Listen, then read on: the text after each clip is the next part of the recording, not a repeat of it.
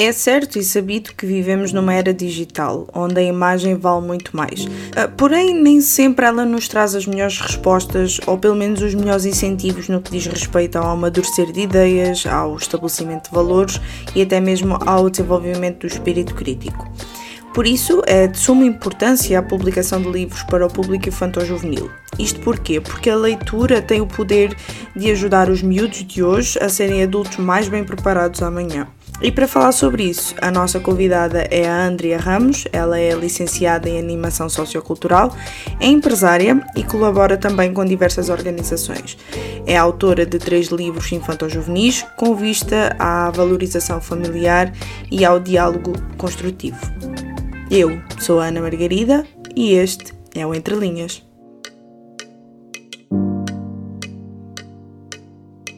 Então, Andreia, uh, o público infantil-juvenil hoje em dia está muito imerso nas tecnologias.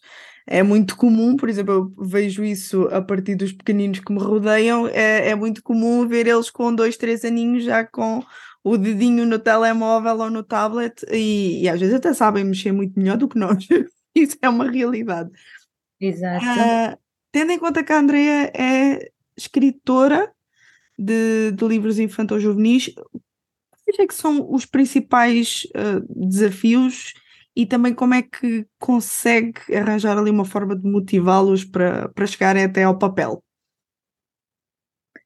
Muito bem. Um, eu diria que este mundo do infanto ao juvenil não é? é sempre um desafio para nós conseguirmos um, atingir o coração uh, das crianças e dos adolescentes, motivando-os para a leitura e para tudo aquilo que nós sabemos que a leitura produz, nomeadamente o espírito crítico, mais conhecimento, novas ideias, ajuda-os a refletir sobre a sua própria realidade e tudo mais.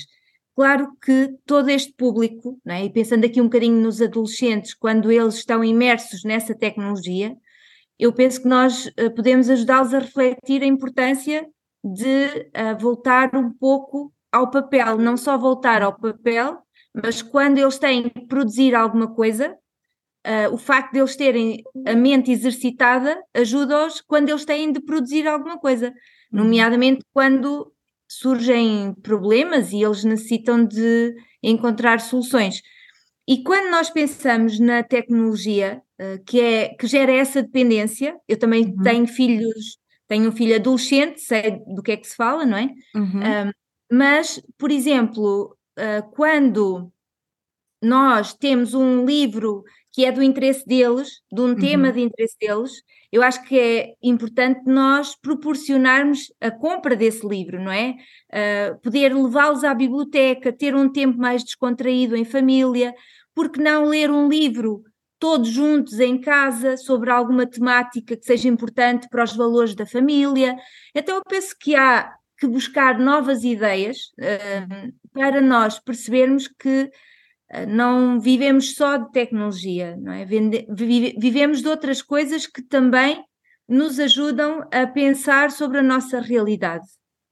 Sem dúvida alguma. E no caso, como é que seria o processo para criar algo que o chama a atenção. Porque se nós formos olhar assim bem para o mundo tecnológico, aquilo que é visual normalmente parece que é o que agarra mais. E isto até podemos incluir os adultos, nós realmente acabamos por ficar muito mais agarrados àquilo que vemos. Então, como é que funciona esta construção para, para os agarrar a, ao papel, para agarrar a, essa identidade crítica também, de construção de valores e tudo mais, porque se no fundo nós estamos a falar de uma história, eu creio que isso vai desde a construção dos personagens até à próxima trama. Ah, como, é que, como é que isso funciona? Uhum. Portanto, se nós pensarmos uh, no público assim mais infantil, uh, uma história está associada às ilustrações. Uhum. Uh, e essas ilustrações ajudam também a traduzir outras coisas às vezes para além da história e leva-os, uhum. se calhar, a imaginar outro tipo de coisas que a história não conta, uh, não é? E todo, todo esse processo de construção, por exemplo, quando é um livro ilustrado, no meu caso, eu tenho trabalhado com alguns ilustradores e é muito interessante porque eu tenho o relato daquilo que as pessoas dizem das ilustrações e as pessoas identificam-se com essas ilustrações, não apenas uh, podem identificar-se com a própria história, não é? Mas uhum. as crianças, por exemplo, elas uh, aproveitam muito daquilo que é um livro infantil ou um livro que tenha janelas. Aliás, hoje há livros apenas com imagens. Uhum. Há livros que até adultos gostam, precisamente porque essas imagens nos remetem para lembranças, nos remetem para vivências uhum. ou para coisas novas. Então o livro não é apenas um texto, uma história, é também todo esse mundo e que nós às vezes também temos no imaginário. Uhum. E quando há esse processo construtivo, uh, quer do texto, quer da ilustração, é, eu penso que é salutar to toda essa partilha, porque nós não sabemos tudo e efetivamente quando partilhamos, até com as crianças, né, eu tenho o relato de, daquilo que as crianças sentem quando partilho as histórias com elas. Uhum e muitas vezes conto as histórias a crianças mais pequenas só através das imagens uhum. e faço perguntas. E quando eu faço perguntas, eles sabem as respostas, eles conseguem uhum. identificar o que é que está numa imagem, a que é que aquilo remete, por exemplo.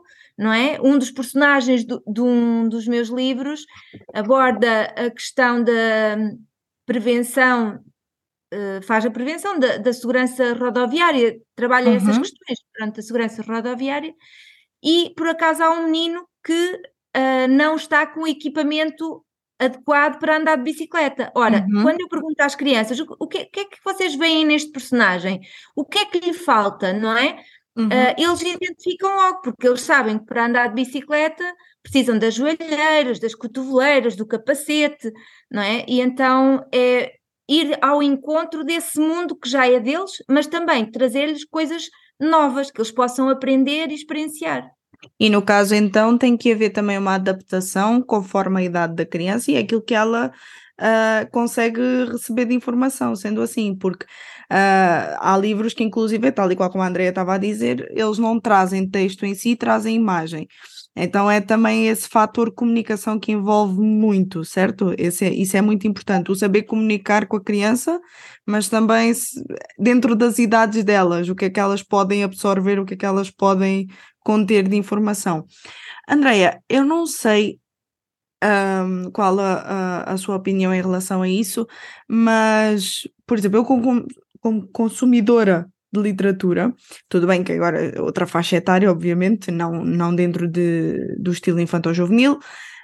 Um, eu penso que seja um pouquinho difícil, um, como é que eu ia dizer, a jornada de um escritor. Ou pelo menos uhum. dá uma uhum. sensação que ele tem que dar muito de si, não só da criatividade, não só da construção de tudo, mas também de muito investimento. Uh, no que remete à Andreia, como é que a Andreia vê o investimento deste tipo de literatura? Agora vamos puxar um pouquinho para, para, a literatura infantil-juvenil. Vê que em Portugal há um grande investimento ou sente que pode ser uma área um pouco desprezada ou é assim no geral?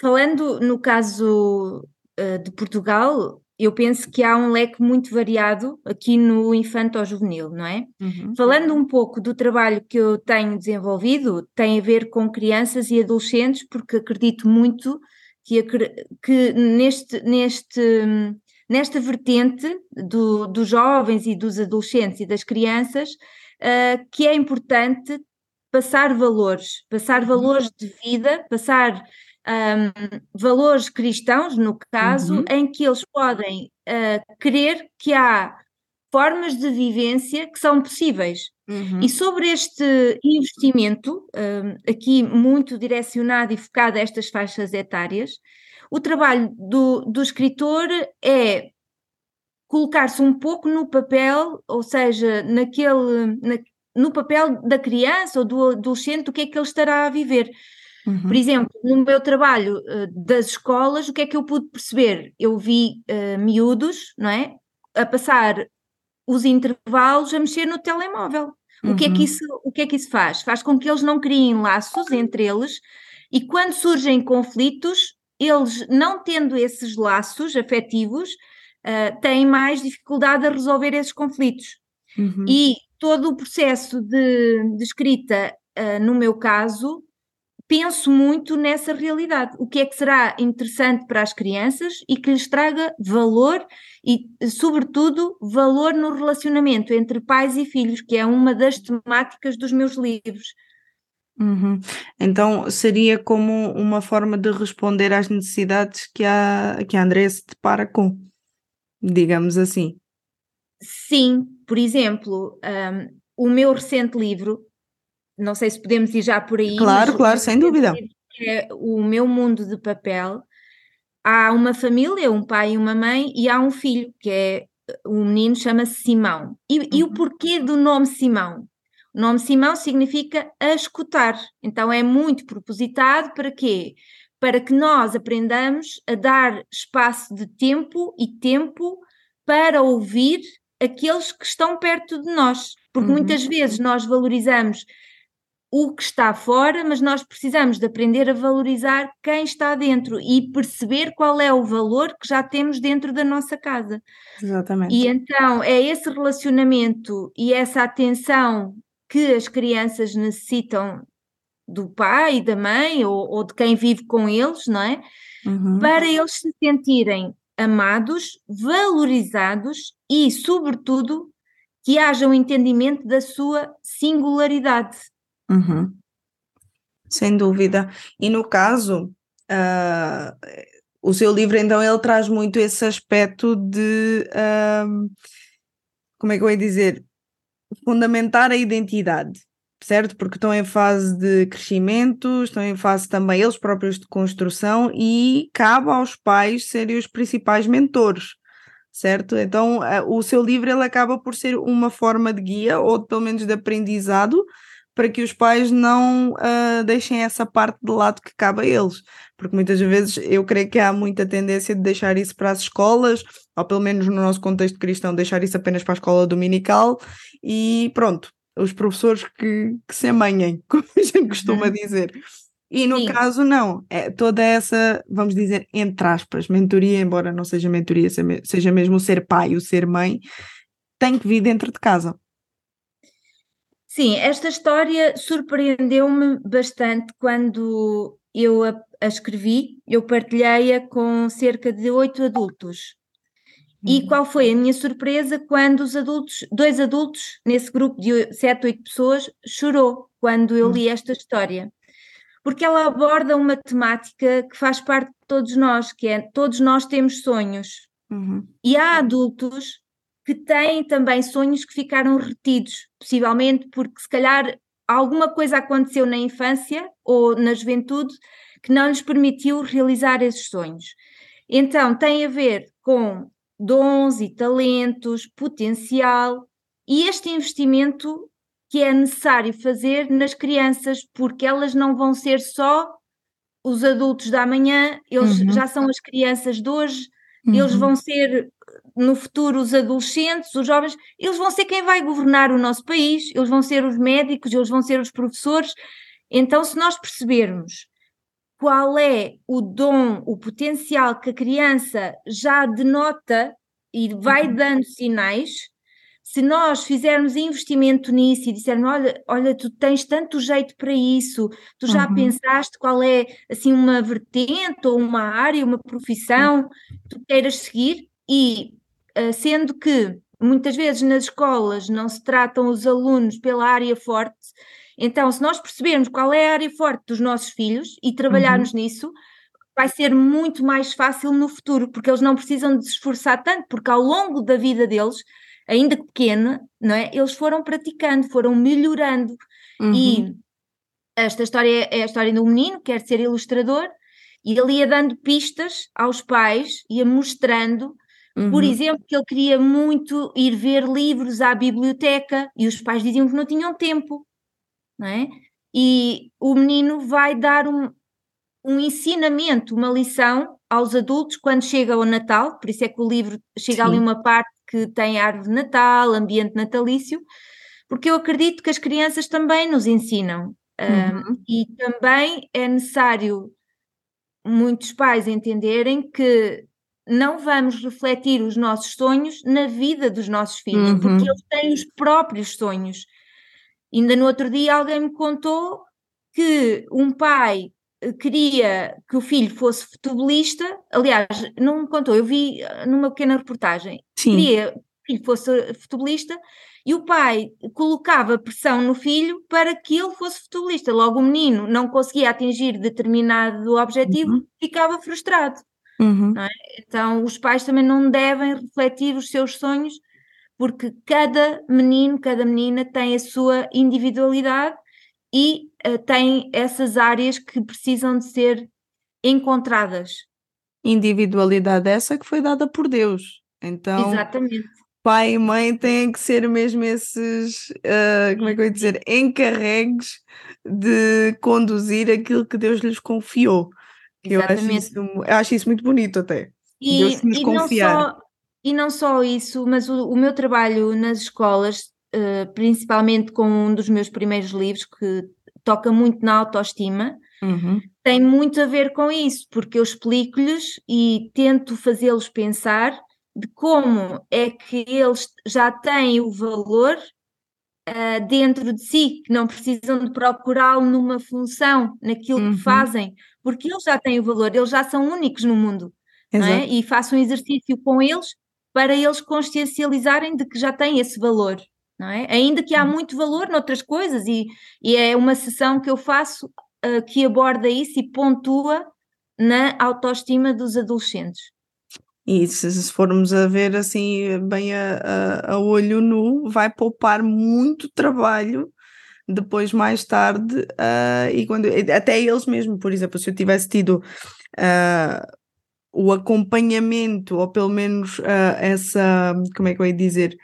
Um, essas bases. Se, se, se, esse tipo de literatura tivesse chegado a mim um pouquinho mais cedo, se calhar tinha poupado muita coisa, né? E quando eu digo eu, também digo algum, alguns amigos que eu, que eu tenho, que hoje em dia, nós já adultos formados, estamos a aprender coisas que se calhar já podíamos ter aprendido Sim. há mais tempo, ou já podíamos ser muito mais seguros acerca de, mas uhum. tudo, tudo isso uma, é uma das coisas uma das coisas que eu também tenho feito, uh, inclusive agora no período de Natal, se Deus quiser, vão acontecer três uhum. programas.